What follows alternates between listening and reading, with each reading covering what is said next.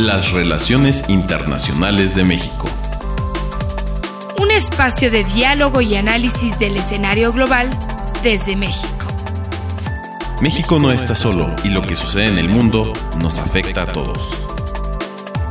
Presentado por Radio UNAM y el Instituto Matías Romero de la Secretaría de Relaciones Exteriores. Muy buenos días a nuestro auditorio de Radio UNAM. Los saluda María Paulina Rivera Chávez, directora del Centro de Investigación Internacional del Instituto Matías Romero. El día de hoy, en el programa Las Relaciones Internacionales de México, hablaremos sobre la política exterior feminista. Actualmente, pocos países en el mundo tienen una política exterior explícitamente feminista, como Suecia y Canadá, y recientemente México. Otros como Francia y Luxemburgo también han señalado su intención de hacerlo. Si bien cada país puede aportar una política con diferentes enfoques, conocer los puntos de vista y estrategias de otros países sirve para enriquecer el debate y la toma de decisiones en el tema. Suecia fue el primer país en el mundo en asumir públicamente una política exterior feminista en 2014. Ello ha implicado la necesidad de contar con estrategias transversales para asegurar, principalmente, la igualdad y equidad de género, con acciones tanto en el ámbito interno como en el exterior. Para conversar más a detalle sobre este tema, se encuentra con nosotros la embajadora Annika Gunilla Thunborg, embajadora de Suecia en México. Bienvenida, embajadora. Muchas gracias, Paulina. Es un gran gusto estar aquí. El gusto es nuestro, embajadora, para tener esta gran oportunidad de un tema que nos atañe a todos y además ha estado mucho en la agenda pública últimamente.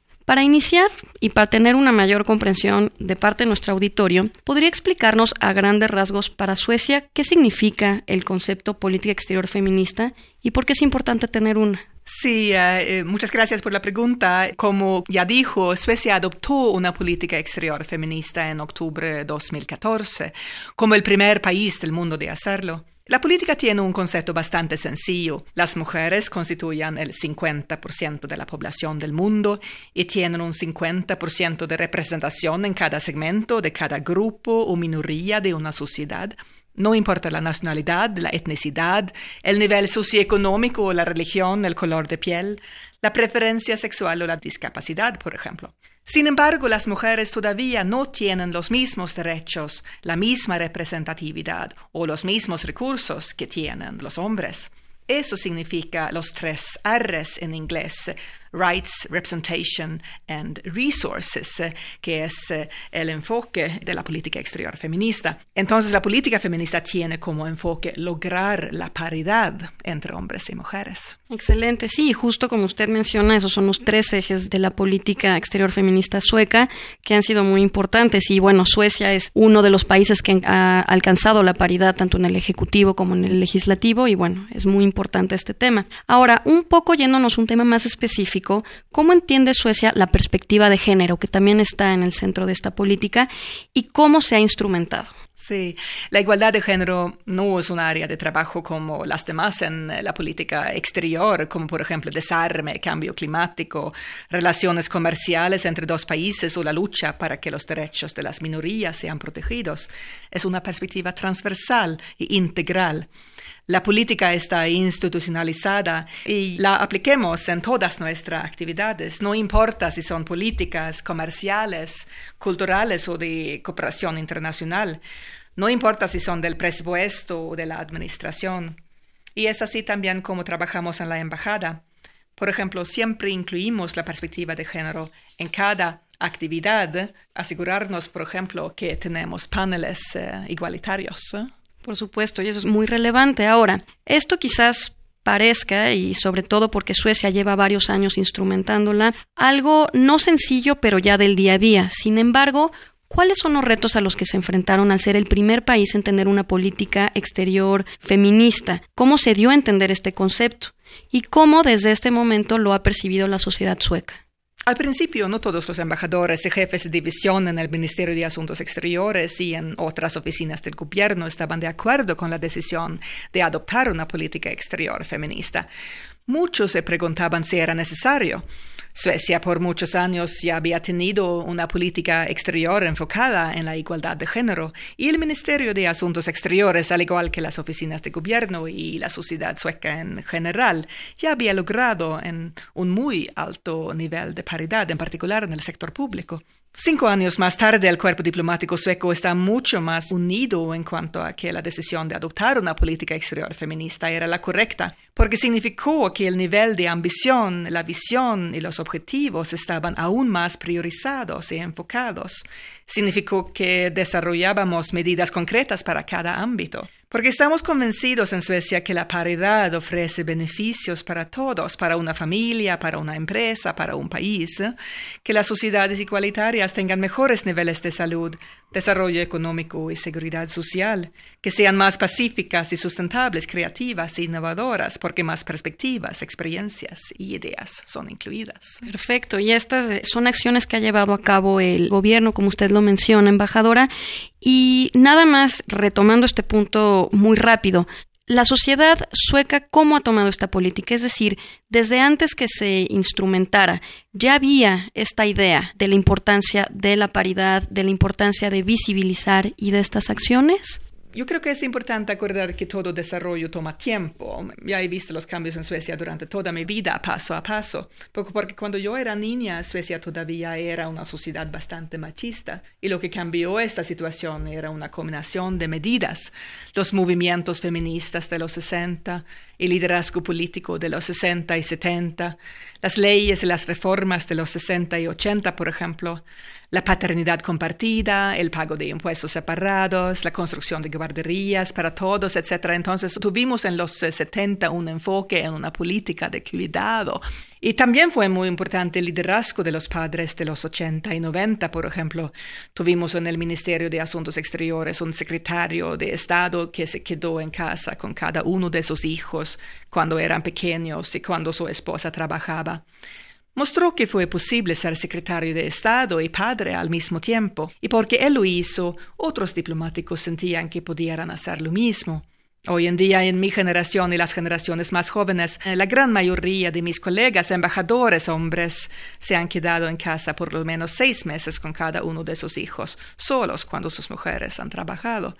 Y yo creo que eso ha sido la reforma más importante para consolidar la paridad en Suecia, por lo menos en el sector público, que hoy en día los hombres y las mujeres compartan no solo la vida profesional, sino también la vida privada, familiar, que los dos tengan las mismas responsabilidades en casa y entonces que tengan las mismas oportunidades fuera de la casa. Excelente, eso es muy importante porque ninguna política puede hacer eco si no es asumida por la sociedad y si la sociedad no cree exactamente en esto. Ahora, volviendo un poco a la política ya instrumentada desde el gobierno, el Ministerio de Asuntos Exteriores puso en marcha el plan de acción de 2015-2018 y tienen ahora un plan de acción de 2019 a 2022. Ya nos explicó estas tres R's de representación, derechos y recursos, pero a grandes rasgos, embajadora, ¿podría decirnos en qué consisten esos planes? Además de estos ejes prioritarios, usted también si ve alguna evolución o alguna diferencia, lo que nos quiera compartir específicamente de este plan de acción. Me gustaría solamente añadir como una respuesta de la última pregunta que creo que en Suecia hemos utilizado el diálogo social, entonces nunca hemos utilizado cuotas, por ejemplo. Claro, hay tradiciones en países diferentes, pero nosotros tenemos una tradición de diálogo social, entonces paso a paso, a través de las medidas que ya expliqué, hemos logrado un consenso en la sociedad ¿eh? entre hombres y mujeres, por ejemplo, pero claro, sí ha tomado tiempo y estoy completamente de acuerdo que es muy importante tener toda la sociedad con nosotros en la política común. Entonces, sobre mm, el plan de acción, sí, es así. Nuestro plan de acción, tuvimos el primer plan en 2015 a 2018, pero ahora tenemos un eh, plan de acción actualizado. Y para el gobierno fue muy importante que las palabras de igualdad de género no sean simplemente palabras, sino que se tradujeran a hechos concretos en todas las instancias. Y según el plan, el Servicio Exterior sueco debe contribuir a lo siguiente en relación con todas las mujeres y niñas. Primero, un pleno disfrute de sus derechos humanos. Segundo, la erradicación de la violencia física, psicológica y sexual contra ellas. Tercero, su participación en la prevención y resolución de conflictos y en la consolidación de la paz posterior. Y cuarto, su participación política e influencia en todos los ámbitos de la sociedad. Quinto, derechos económicos y poder sobre sí mismas. Y sexto, derechos sexuales y reproductivos. Y en el plan de acción vemos cómo estas líneas de acción nos permiten trabajar tema de distintas maneras en el ámbito multilateral, promoviendo el trabajo en las Naciones Unidas, por ejemplo, a nivel bilateral, compartiendo experiencias con, por ejemplo, México, sobre pasos para lograr una sociedad más igualitaria. Como ya dije en mi última pregunta, que entonces estos pasos yo creo que son más o menos para cada país, no es solamente para Suecia. Y eh, también eh, estamos promoviendo este trabajo dentro de la Unión Europea en un diálogo entre los Estados miembros y en el plan, además de la temática, indica las maneras en que trabajar la perspectiva transversal e institucionalizada en cada ámbito, como ya dije. Y además, en agosto de 2019, entonces eh, solamente hace seis meses o algo así, adoptamos una política de comercio feminista, porque vemos que hay todavía aún más desafíos en este sector, incluyendo en Suecia, donde todavía no hemos logrado paridad en el sector empresarial. El plan de acción para la política de comercio feminista también indica metas muy concretas, como que Suecia promueva la perspectiva de género en acuerdos de comercio, que los estándares internacionales tomen en cuenta la perspectiva de género, siempre contar con representación igualitaria en actividades, delegaciones de promoción de comercio y varios temas más. Entonces, eh, hoy en día tenemos un enfoque mucho en Suecia y también en la política exterior, en la política eh, de comercio feminista, porque eso es el área en donde vemos eh, más desafíos. Por ejemplo, aquí en la embajada, este año nosotros en la embajada y junto con Business Sweden, que es nuestra oficina comercial aquí, y un grupo de investigadores independientes, un grupo de investigadores mexicanos suecos, y junto con las empresas suecas aquí en México. Tenemos eh, alrededor de 160 empresas aquí y muchas empresas grandes. 40 empresas emplean más de 120 mil empleados aquí en México. Entonces, juntos estamos haciendo un estudio sobre la situación en cuanto a la igualdad de género en las empresas y se va a compartir experiencias, buenas prácticas y para promover la paridad dentro de las empresas. Va a ser muy interesante ver los eh, resultados. Excelente, es muy interesante y sobre todo por el último tema comercial que usted comenta, creo que tiene una incidencia directa en este eje de recursos, ¿no? No es una cuestión, por supuesto, si lo es de derechos, de representación, pero también tener los recursos para llevar a cabo estas políticas. Retomando ahora, embajadora, un tema que creo que a todos nos parece muy interesante y al que hace mención en estos planes de acción, que tiene que ver con resolución de conflictos y sobre todo las aportaciones de Suecia en el ámbito multilateral.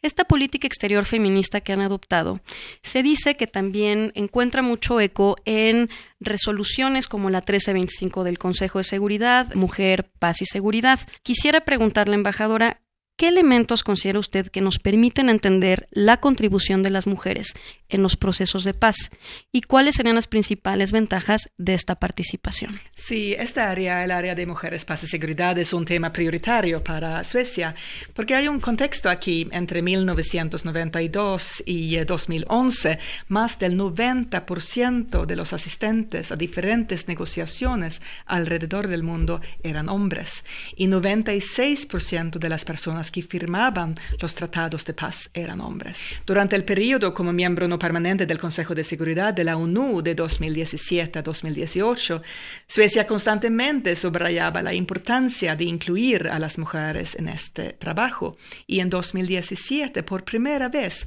todas las declaraciones presidenciales del Consejo sobre crisis y conflicto mencionaban el concepto de mujeres, paz seguridad. Eso fue un logro importante. Además, eh, Suecia contribuía a la participación de mujeres en procesos de paz en 12 países diferentes, incluyendo Afganistán, Colombia, Mali y Siria y creábamos una red de mujeres mediadoras. Hoy en día es una red nórdica. Aquí en México la Embajada de Irlanda y UNO Mujeres tendrán una conferencia con el tema de mujeres, conflicto y paz más tarde este año. En esta conferencia aportamos con un experto de nuestra Agencia para la Paz y Seguridad que hablará sobre su trabajo en Colombia. Y me gustaría subrayar que es un experto, se llama Marcelo Díaz, entonces es un hombre. Es muy importante para nosotros siempre involucrar a los hombres en ese trabajo Porque claro, la igualdad de género es eh, de igual importancia para hombres y mujeres, y hombres eh, pueden dar una contribución enormemente importante. Por supuesto, y creo que ya llegaremos a esa parte en este programa, pero México también puede aprender mucho de esa experiencia.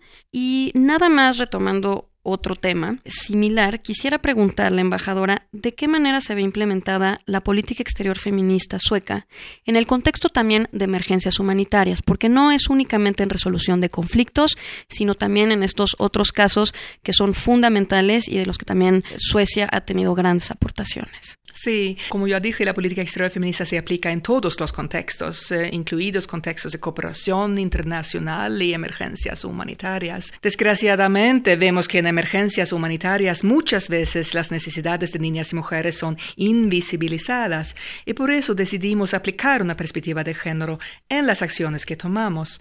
Vemos, por ejemplo, que los embarazos de adolescentes y la violencia sexual tienden a subir en sitios de emergencia. Y en nuestras acciones tenemos que ver que nuestras acciones lo tengan en cuenta.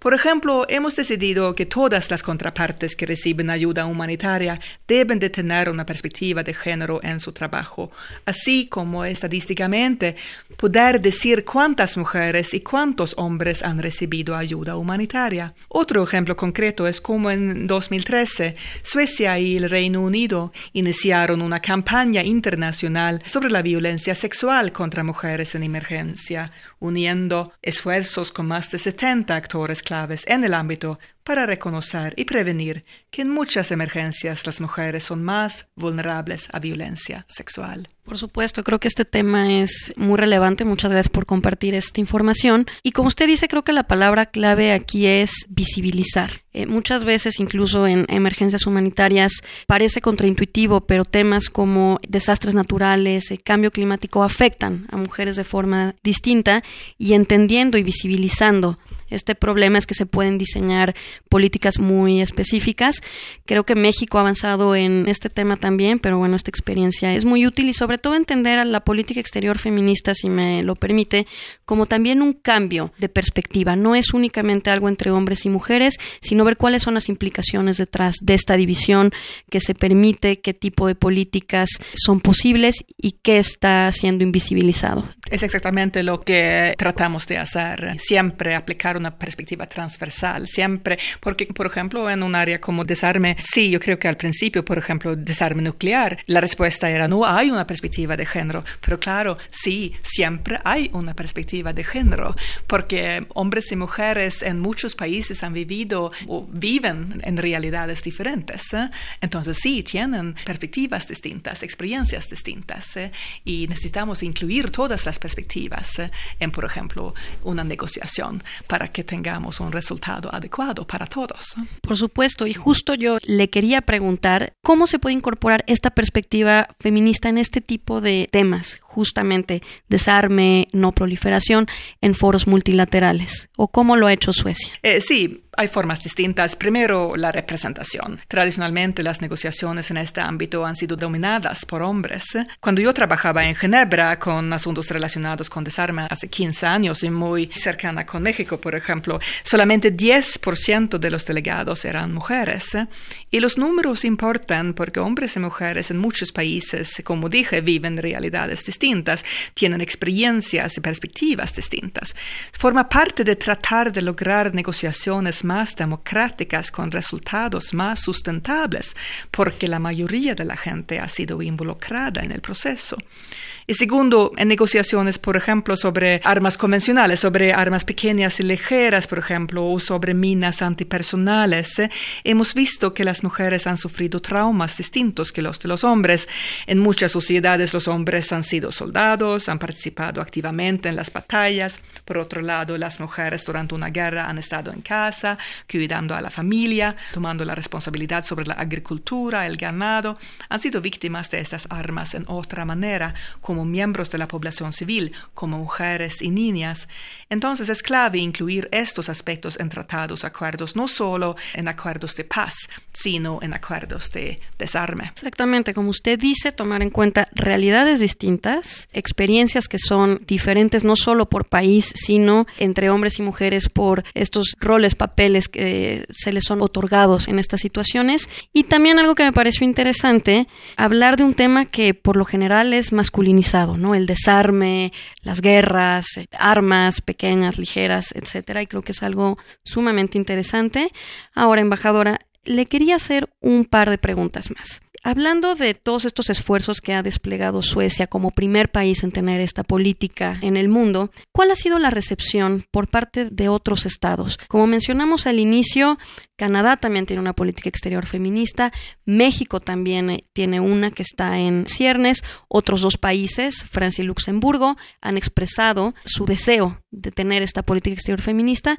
En general, ¿cuál ha sido la recepción? Sí, eh, con em, una adopción de la política exterior feminista de otros países, claro, es un desarrollo sumamente positivo. Por supuesto, hemos escuchado voces críticas también, países que creen que no es necesario o países que creen que es demasiado radical. Pero a ellos quiero enfatizar que lo que estamos promoviendo es la paridad, los eh, derechos, eh, la representatividad y los recursos. Y que eh, en verdad las mujeres constituyen 50% de la población. Y que estamos convencidos que sea lo mejor para cada individuo, hombres y mujeres por igual, y para cada sociedad y país. Porque solamente con oportunidades igualitarias que una sociedad puede utilizar a todo su potencial. Eso es por el bien de todos y de todo, la economía, la democracia, los sistemas nacionales, regionales, internacionales. Es el mismo argumento que utilizamos con la inclusión social. Todavía estamos utilizando este argumento para la inclusión social.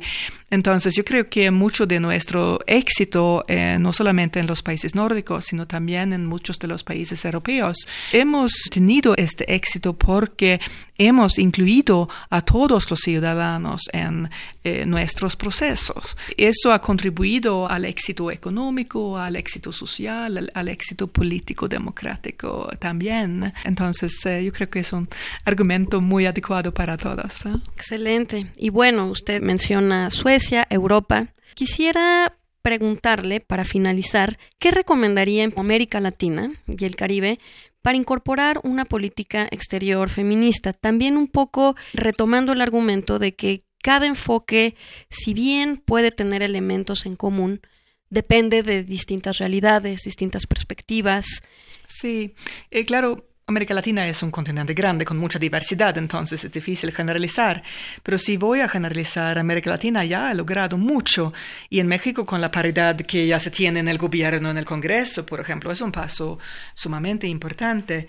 Yo no creo que haya muchas diferencias entre países, en verdad. Yo creo que es solamente una cuestión de desarrollo. Entonces, yo puedo repetir lo que ya dije anteriormente, que es importante acordar que todo desarrollo toma tiempo, pero cada país necesita tomar los pasos adecuados, necesita tener un liderazgo político, necesita adoptar reformas y leyes adecuadas y implementar las leyes y las reformas. Entonces, yo creo que lo que México está haciendo ahora, eh, por ejemplo, desde la responsabilidad de mujeres, por ejemplo, mujeres tienen un enfoque en la política de cuidado, por ejemplo, sumamente importante ampliar la infraestructura para la política de cuidado, ver las reformas eh, que pueden promover la igualdad de género, la paridad entre una pareja, por ejemplo, la paternidad compartida, el pago de impuestos separados, la construcción de guarderías para todos, etc. Entonces nosotros tuvimos estas reformas en los 70 y 80.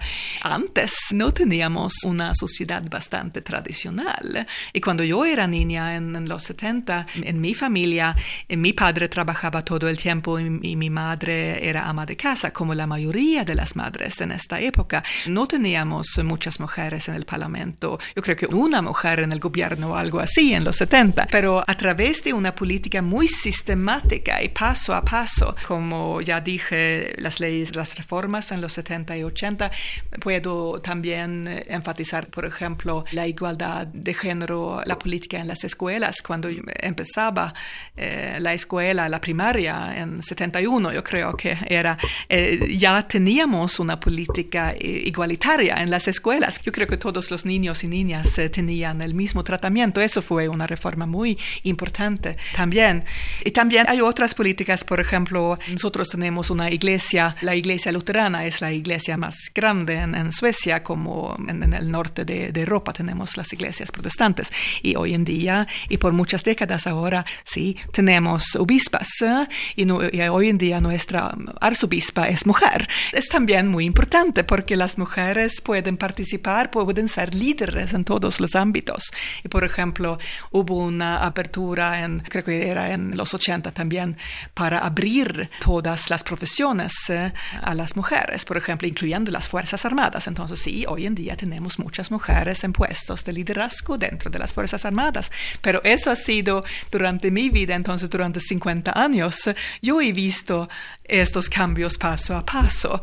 Y como ya mencioné, el liderazgo de los padres en los 80 y 90 era enormemente importante para cambiar la imagen de los hombres. Yo creo que escucho muchas veces que la América Latina sí es un continente muy machista, pero yo creo que los países europeos eran enormemente machistas hace 40 y 50 años. Pero hoy en día los hombres suecos no son muy machistas ¿eh? porque hemos cambiado la sociedad y la mentalidad. Y por ejemplo, en los 80, una estrella de deporte, de lucha libre, en verdad, él se quedó en casa con sus hijos cuando eran pequeños. Teníamos eh, un empresario, tenemos líderes de partidos políticos eh, que hicieron el mismo. Entonces, eh, ellos mostraron que sí, se puede tener mucho éxito en su trabajo al mismo tiempo. Sí, se puede ser padre. Y es también yo creo que hoy en día los hombres suecos, a ellos les gusta mucho porque tienen una relación mucho más cercana con sus hijos. ¿eh? Excelente. Y creo que esta es una gran forma justamente de retomar este tema de cómo es un cambio, por supuesto, desde el gobierno, pero también de la sociedad a lo largo del tiempo. Y bueno, creo que es algo muy alentador. Y embajadora, quería saber si eh, tiene algún comentario final. Sí, muchas gracias, Paulina. Sí, quisiera felicitar a México por haber adoptado una política exterior feminista y además por su liderazgo, junto con Francia, en la organización del Foro Generación Igualdad de este año en preparación para Beijing 25 y con mucho gusto trabajamos juntos para lograr un mundo mejor. Agradecemos mucho a la embajadora eh, Thunborg, embajadora de Suecia en México, su participación en el programa las Relaciones Internacionales de México. También agradecemos a nuestro auditorio por su atención y los invitamos a que nos escuchen el próximo martes a las 10:15 horas a través de Radio UNAM en el 860 de AM. Asimismo, les invitamos a consultar este y otros de nuestros programas a través de la plataforma SoundCloud en la cuenta y Matías Romero, en nuestra página www.gov.mx-imr y a través de nuestras redes sociales. La producción de este programa estuvo a cargo de Ana Teresa Sáenz, la realización de Jorge Escamilla y la operación técnica de Gilberto Díaz.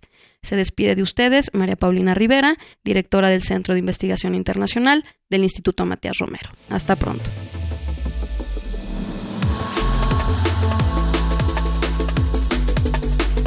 Las relaciones internacionales de México. Un espacio de diálogo y análisis del escenario global desde México. Presentado por Radio UNAM y el Instituto Matías Romero de la Secretaría de Relaciones Exteriores.